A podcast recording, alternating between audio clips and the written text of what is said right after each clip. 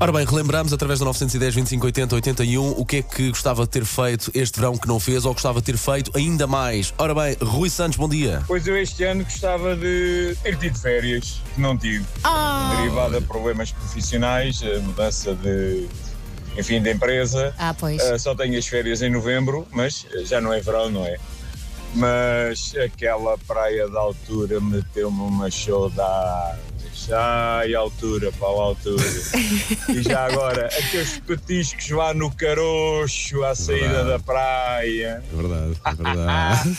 Isto é meter o dedo na ferida, Elsa Teixeira. Pois Estás estou a ver que sim, Estás a perceber? estou a ver que sim.